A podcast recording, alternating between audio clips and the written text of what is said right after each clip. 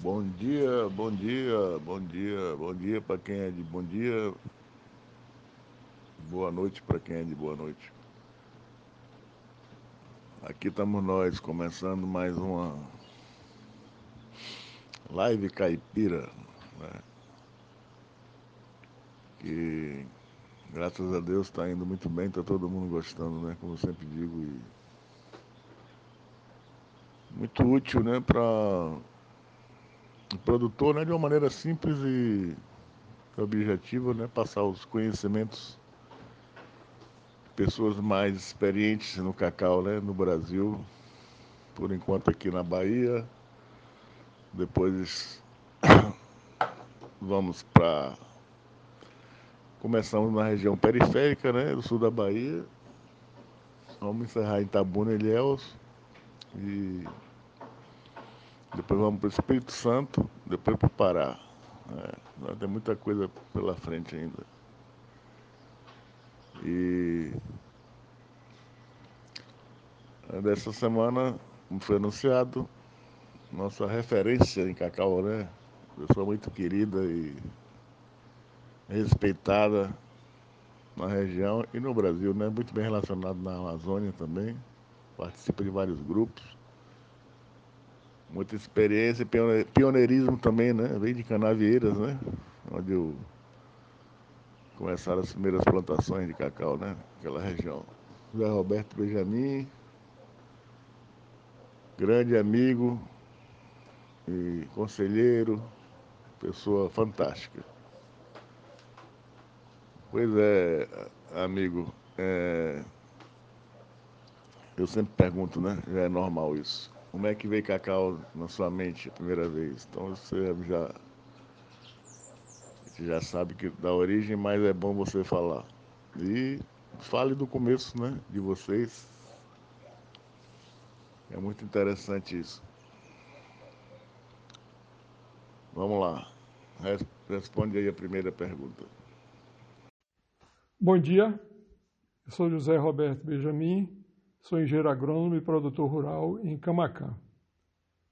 A minha história com o cacau começa com meu avô.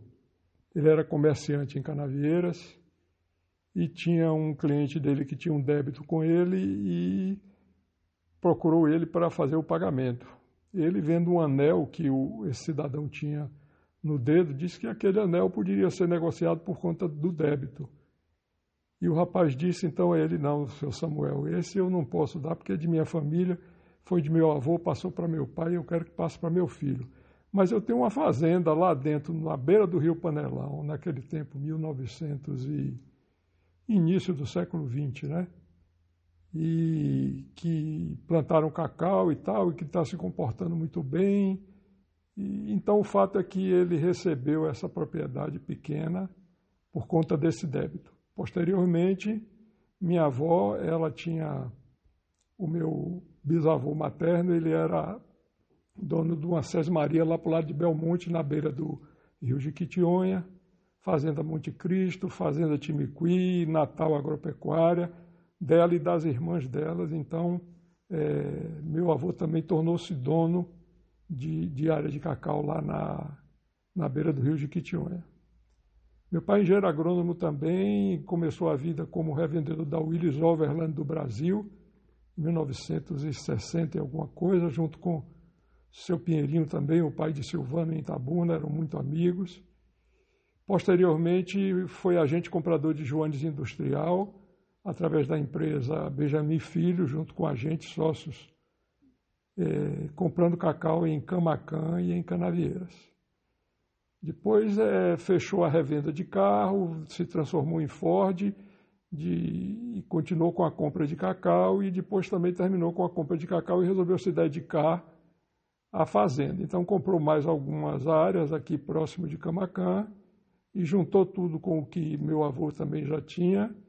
Então começamos a nossa, a nossa batalha aqui na Fazenda Santa Úrsula bem da frente ao entroncamento de Mascote, na BR-101, no quilômetro 597.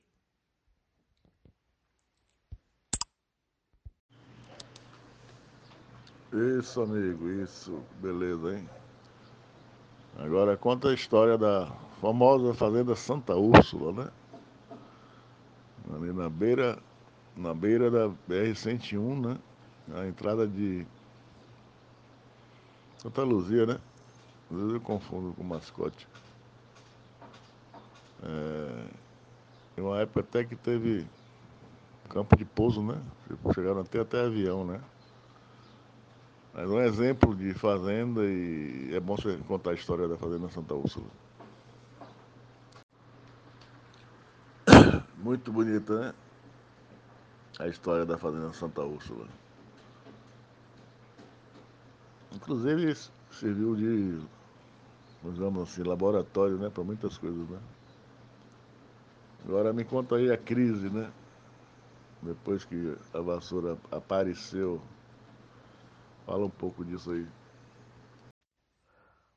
A fazenda Santa Úrsula foi feita uma implantação, uma parte com derruba total na área que era de pasto, e a outra a parte da serra, que já tinha um cacau antigo, e uma outra parte da baixada também, como uma, um cacau velho nós sempre priorizamos aqui, meu pai sempre priorizou muito é, trabalhar com plantas comuns. Né? É, tivemos acesso àquelas, àquelas matrizes da seleção do Instituto Agronômico do Leste, o trabalho do Dr. Geraldo Pinto, Walter Magalhães, Edson Marques, onde foram selecionados aquelas matrizes superiores, plantas de 7, 8, 10 quilos de amêndoa seca por ano.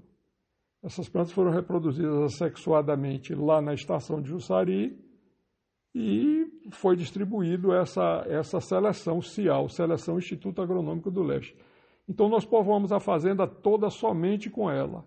Aqui nós tínhamos um quadro com 5 mil pés de cacau híbrido, o resto era todo ele, todo ele cacau comum, todo ele oriundo do Cial. O Pará, o pele de ovo, misturado com um pouco de Maranhão também basicamente esse material genético.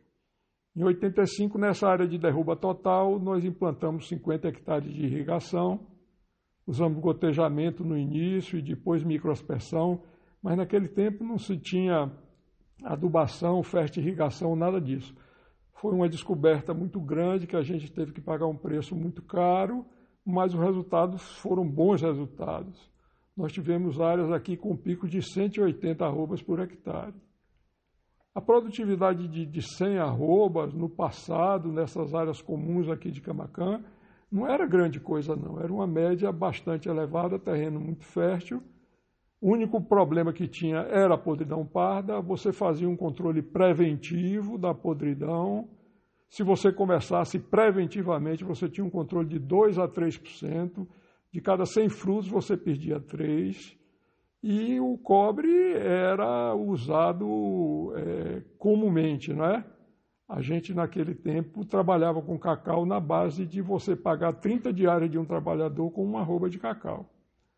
O preço de 8 gramas de ouro você comprava com a venda de uma arroba de cacau. Eu estou citando o tempo antigo, não é mais esse tempo, mas o parâmetro para a gente ter uma ideia mais ou menos do que valia, a gente costumava dizer que você pagava os prejuízos e ficava com o lucro. Só cacau dava lugar para você fazer dessa forma. Então, todas aquele, todo aquele conceito de adubação, aquelas coisas todas a gente fazia e o resultado aparecia. Essas áreas todas foram aumentadas, essas áreas marginais, todo mundo plantou cacau nessas áreas marginais, solo raso, com muito alumínio, pH, corrigia e tudo. Mas quando veio a crise, essas áreas encolheram e o cacau voltou para o seu miolo fresco, com solo mais ou menos é, protegido e que sobreviveu e sobrevive até hoje. Essas áreas marginais todas são todas hoje viraram pasto.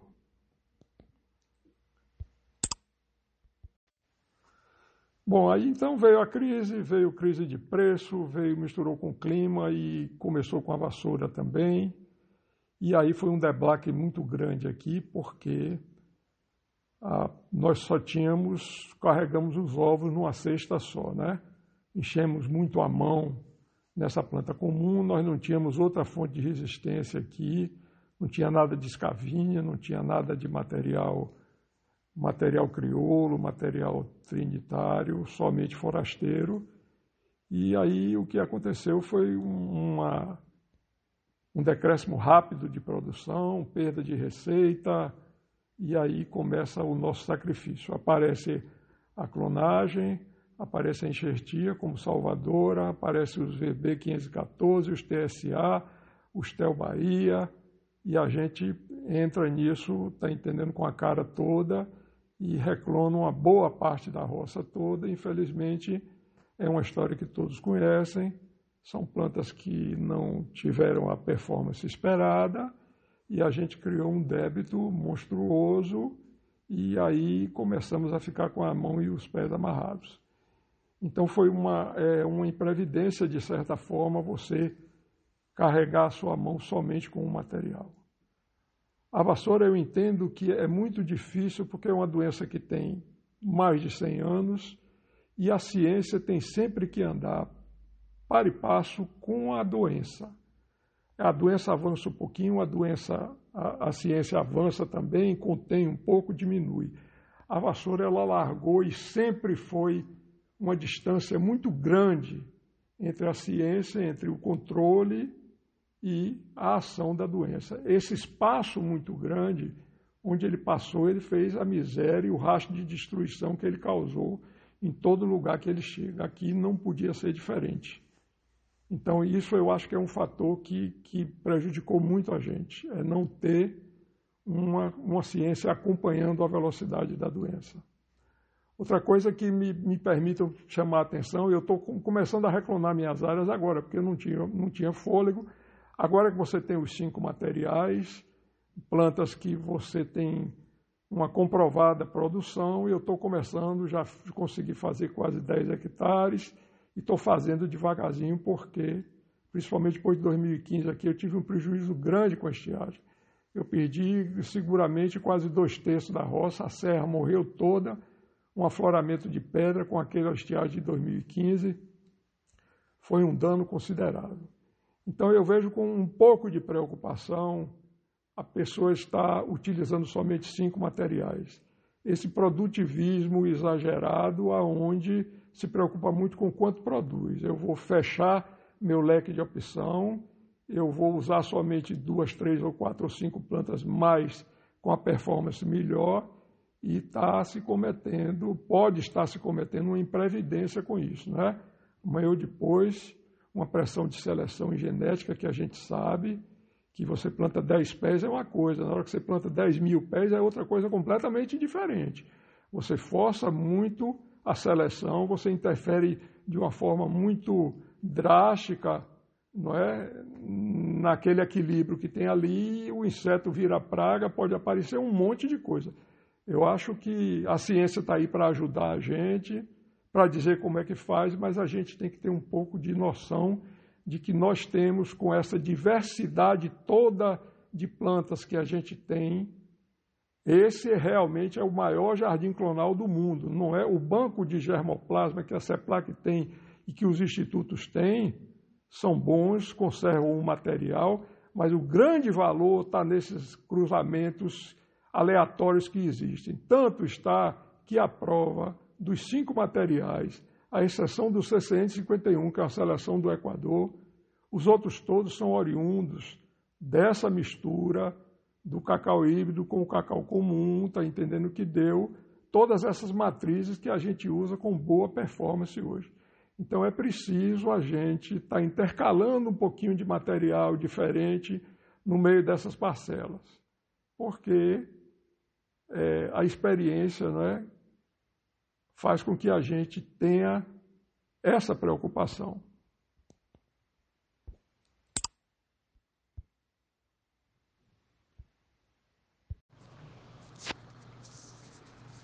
Beleza, Zé. Beleza não, né? O negócio é sério. Ainda é. Fala agora do Cacau Cabruca, como é que ele ficou na, na região depois da vassoura, né? Como é, o que, é que você acha do modelo Cabruca? Você vem sofrendo muito também, né? Com o aparecimento da doença, que era benéfico àquela umidade, passou a ser o algoz. esse modelo da Mata Atlântica, esse modelo da Cabruca é um modelo muito bonito de se falar, sustentável, toda aquela conversa, mas ele é muito pouco pragmático, sempre foi muito pouco pragmático. Não me trouxe benefício nenhum eu conservar meus jiquitibás todos que eu tenho aqui na roça. Não me deu benefício nenhum. E ele precisa começar a me beneficiar para que ele possa ficar de pé. Essa que é a verdade. Porque é, é a única forma que você tem. Uma, é, algumas pessoas conservam por, vamos dizer assim, por amor ou porque entende aquilo. Outras pessoas vão conservar a partir de que isso seja um negócio. Você tem uma remuneração por um serviço ambiental prestado ou, uma, ou vamos dizer, alguém que adote a árvore. É preciso, é preciso que isso se torne se reverte em benefício do produtor para que essa cabruca possa continuar e que é um grande ativo. Eu acho o mote da cabruca, do conservacionismo, da árvore e da floresta o maior patrimônio que a gente tem. Agora, ele não está sendo bem utilizado. Ele está sendo destruído porque as pessoas não querem enxergar da forma generosa que tem que enxergar. Não é? Vamos parar de conversar de ambiente, vamos conversar com sustentabilidade. É preciso reverter isso, esse quadro. Beleza. Aí depois ah, vem a cacau, cacauicultura moderna, né? Fala um pouco dela aí. Expulsou e o cacau foi para outros foi para um outro modelo, né? um modelo mais novo, esse modelo a pleno sol, né? uma agricultura empresarial feita por empresas em áreas extensas, onde você não tem umidade, onde você tem toda a tecnologia, onde você tem toda, todo o avanço da ciência a serviço da planta. Eu acredito que é um modelo que veio para ficar. Problemas, logicamente, irão aparecer, principalmente em termos de, de praga de sugadores, vento, insolação, que é muito diferente de luminosidade. Luminosidade é sempre bem-vinda, é o que a gente precisa na cabruca. A gente não precisa de insolação. Quando fala em cabruca, muitas vezes as pessoas interpretam, ah, quer derrubar as árvores todas. Não, não é derrubar as árvores todas. Nós precisamos de luz, nós precisamos de ventilação para que a doença não se estabeleça e não proceda da forma como ela tem procedido. Então hoje já tem Tocantins, já tem no Ceará, já tem em outras áreas. Acredito mais numa área mediana, numa área como essa de Itaberaba, aí para cima Santo Antônio de Jesus, naquele sertão agreste, naquela insolação de temperatura, aquela falta de umidade relativa do ar, muito vento, aquilo dali eu acho meio problemático, a vida útil da planta talvez seja mais curta, mas é, uma, é, um, é um ganho em escala, é um ganho pequeno, porque o gasto é muito grande, mas como é em escala, você ganha um pequeno muitas vezes e aí você tem um resultado positivo. É, não eu creio que não tem outra alternativa. A tendência disso é se multiplicar. E lembrando também que a gente não pode esquecer o compromisso dos órgãos com a cabruca, não é? O empresário ele, ele, ele ele investe, ele arrisca, não é? E o resultado é, o, é a compensação do risco que ele corre. E a Cabruca é um patrimônio de todos, não é? É um sistema que sustentou uma região a vida toda e não seria é, aconselhável, nem ninguém quer que isso se acabe, né? Mas é preciso um pouco mais, como eu disse, pragmatismo nesse discurso.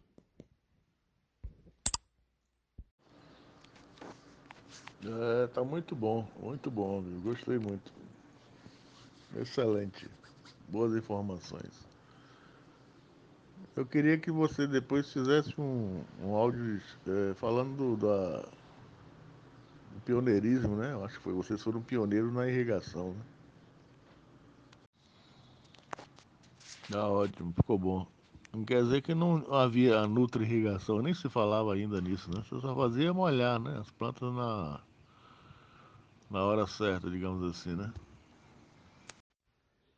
Particularizando essa experiência com irrigação que a gente teve nos anos 80, era um, era uma, um, nós fizemos uma infraestrutura de bomba e de capacidade de filtragem para 50 hectares e na primeira etapa implantamos 25 hectares é, divididos ao meio a meio entre gotejamento e entre microaspersão. Um projeto feito pela Brasil, naquele tempo era uma praticamente a única empresa que bolia com irrigação aqui no Brasil. Foi feito um levantamento altimétrico da área toda, a planimetria também, e distribuído o sistema todo. Uma bomba de 50 cavalos, com uma capacidade de 120 metros cúbicos de água por hora, aonde é, a gente fazia um controle razoável através de um tanque de evaporação classe A e tensiômetros em todas as áreas. A gente procurava naquele tempo, a gente não tinha noção de lâmina d'água, do que precisava, qual era a hora certa para fazer irrigação. Então foi sempre uma descoberta muito grande das coisas, né? Mas a gente procurava ver a evaporação através do tanque e o tensiômetro também dizia como é que estava a capilaridade da, da área, né? Uma coluna de mercúrio que sobe de acordo com, com água no solo e desce quando essa água é perdida. A gente repunha mais ou menos o que se perdia, né? O que era, o que era perdido, a gente fazia a reposição. Agora é importante dizer que a irrigação, ela, ela, ela, ela naquele tempo ela foi feita já porque a gente já sentia um pouco de irregularidade na distribuição. Paralelo a nós aqui também, Walter Serra, aqui na fazenda dele, eh, no ramal do Chorazói, também iniciou um processo de irrigação mais ou menos no mesmo tempo.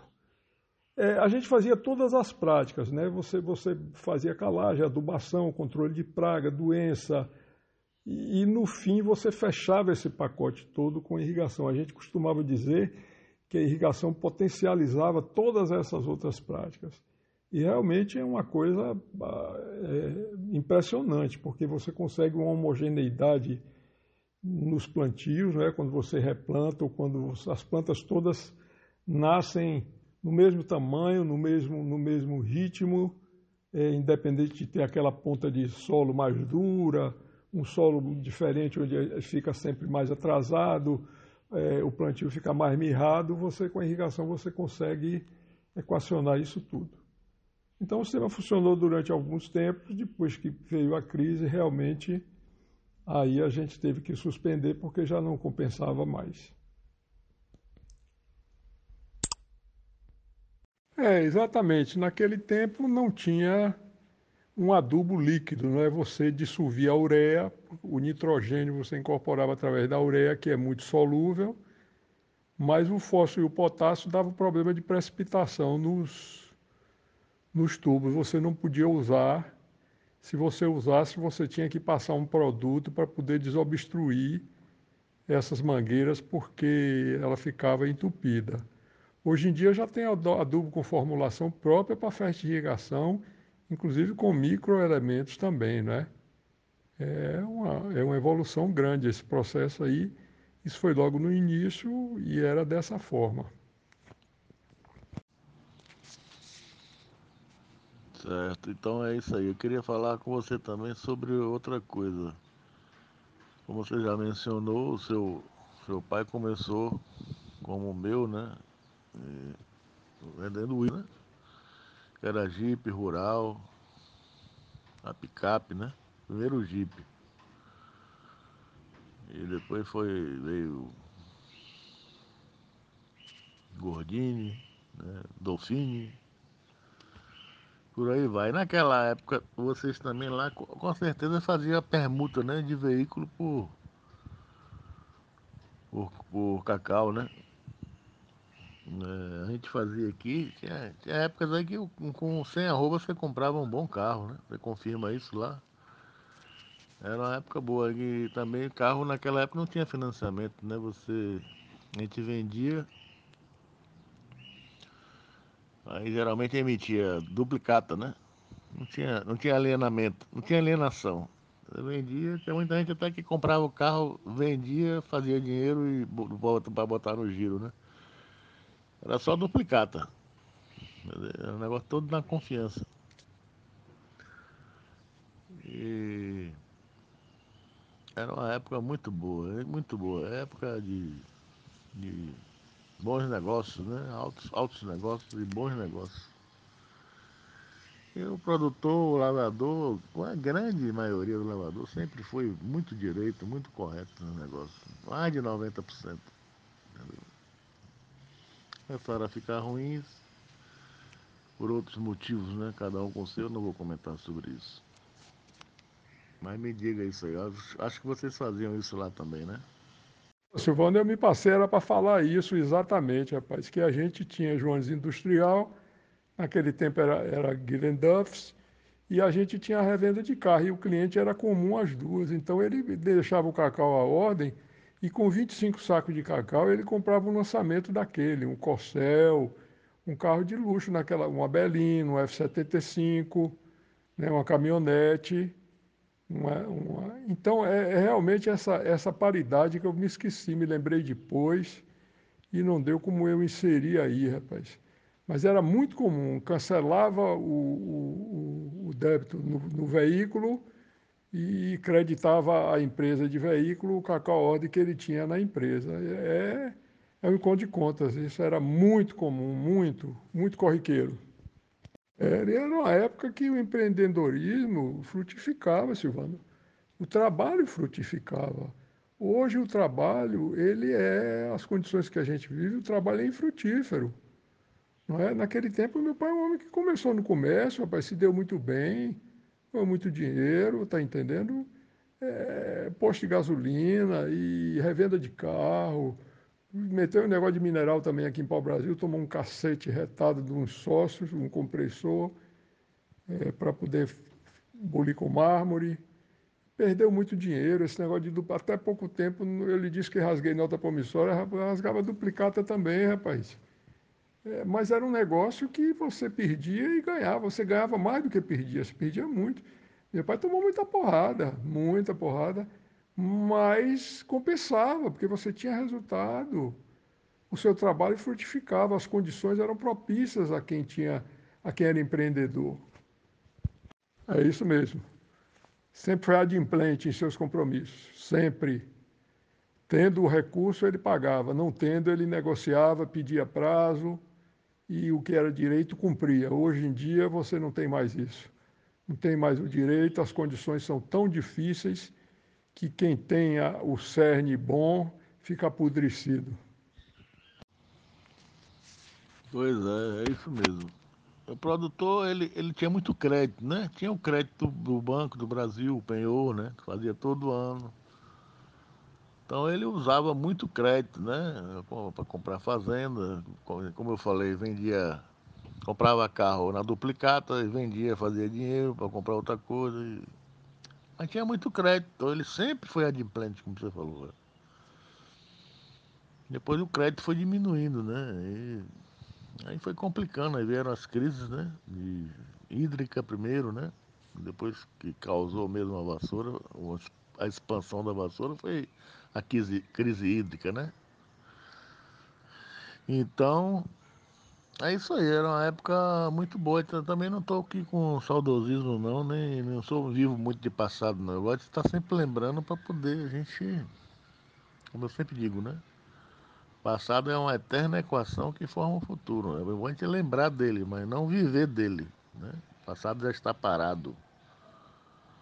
Como o Yoda diz, o futuro está em movimento, o passado está parado, você não pode fazer mais nada. Mas lembrar é sempre bom inclusive numa época dessa que está todo mundo inspirado, né?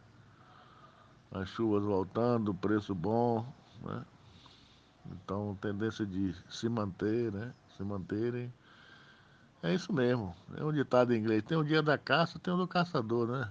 Eu acho que não tem como reverter mais essa melhora, né? O único problema que preocupa mesmo é a dívida e com certeza terá uma solução essa dívida em relação às outras que existiram e existem, né, é uma poeira, essa dívida da região cacaueira, da vassoura. Então vai ter que ser resolvida e vai ser resolvida. Pode ter certeza disso. Valeu, amigo. A faceta pior dessa dívida é que você fica, você não pode vender o que você tem para outra. Nós estamos chegando no fim, né, Silvano? Eu não tenho mais condição física, de gestão, disposição, vontade de fazer mais nada, porque eu já fiz algumas vezes e tem que dar lugar aos outros. Mas essas outras pessoas, para se estabelecerem, precisam pegar essas fazendas, estão todas hipotecadas, está entendendo?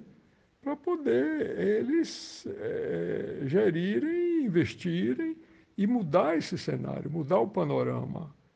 É esse povo novo que está chegando que vai fazer essa mudança. Agora, essa mudança tem que destravar essas, essas, esse modelo de cédula rural hipotecária. Isso é uma coisa do arco da velha, né? Você tem o seguro agrícola, tem o zoneamento hoje em dia, você tem é, forma de fazer isso de uma forma mais inteligente. Infelizmente, nós ficamos presos a uma cédula rural hipotecária que não é nem uma cédula de penhor, né? Penhor é produção. Tem cacau aí, paga. Não tem, como é que paga? É um, é um, é um, é um penhor. Mas a hipoteca, né? A cédula rural hipotecária, ela é terrível por isso. Pois é, é isso mesmo. O penhor tinha que estar tá tendo sempre, né? Nunca podia deixar de existir. O penhor é os frutos, né? Isso aí não poderia ter acabado, nunca. Né? Tem que voltar. Agora eu vejo aí o, futuro, é, é, o que eu sempre digo há anos, eu disse na época meu, meu tio Davi que ainda era vivo.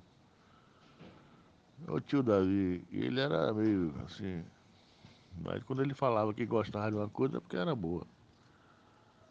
Quem vem para aqui, para a região, hoje é outro tipo de gente com dinheiro para investir. Né? No caso aí, já estão começando. Né? Porque a maioria de nós aqui vai todo mundo. Né? Vai, se, vai cansar, como você está dizendo aí. Então eu vejo a região aqui como uma grande, Gustavo, o compadre falou, Gustavo, Gustavo Mourão, uma grande oportunidade essa região tem. O grande lance é o quê? Como já está tendo, capixaba e mineiro chegando aí, cacau e café, entendeu? Aí é para ganhar muito dinheiro, né? Consociando dois com essas altas tecnologias e, e o crédito que virá, com certeza. É isso aí. Silvano, esse trabalho aí que eu mandei aí em PDF, é a seleção de matriz superior nos cacauais da Bahia. Isso é um trabalho antigo da CEPLAC que desenvolveu esse CIAL todo. Se você quiser, você publica junto com isso aí, que é para essa juventude nova que chegou aí, esse povo mais novo, não tem noção da grandeza desse trabalho, o que foi e o que representou para o cacau isso aí. Pois é, é isso aí, foi muito boa. É, como sempre, né? graças a Deus, as entrevistas são, são feitas de uma maneira né, precária, né, com pouco recurso, mas é bom que todo mundo entende, né? Quem mais, quem mais precisa entende mais ainda, né? Tem muita gente que mora na roça hoje, tem seu celular, tem seu, seu Wi-Fi, tem então, contato e não tem tempo às vezes, né? Não, às vezes não sabe mexer também. Isso é isso aí é que é o grande lance dessa entrevista. É coisa simples e feita domesticamente, né? Mas aqui está sendo muito útil pra, para todos, né? De A a Z. Pois é, Zé. Então é isso aí. Eu agradeço muito a sua entrevista e fica com você a... os comentários finais. Muito obrigado por, pela entrevista e por tudo que você tem feito por, por muita gente e por mim também. Um abração, amigo. Obrigado. Gente se vê breve. Minha gente, então é isso. É... Tudo que eu sou, eu devo ao cacau. O cacau está em mim desde novo. Eu era criança, morei em Canavieiras quando criança, de, de até os 10 anos de idade me recordo do armazém de cacau de meu pai, aquela pilha de cacau, a gente sempre brincando. é, sempre vendo a canoa chegando no Rio Pardo, entendeu? Os navios carregando saco de cacau para Salvador. Depois me formei em engenheiro agrônomo, sempre aqui na fazenda. Então, é, é, é o, que eu, o que eu sou e o que eu adquiri. Se eu tive um convívio acadêmico, se eu adquiri conhecimento, foi graças ao cacau. A ele eu devo tudo que eu consegui ou tudo que eu vivi. Ele está sempre. Costumo dizer que a gente não tem sangue, a gente tem chocolate correndo na veia, tá bom? Um forte abraço a todos.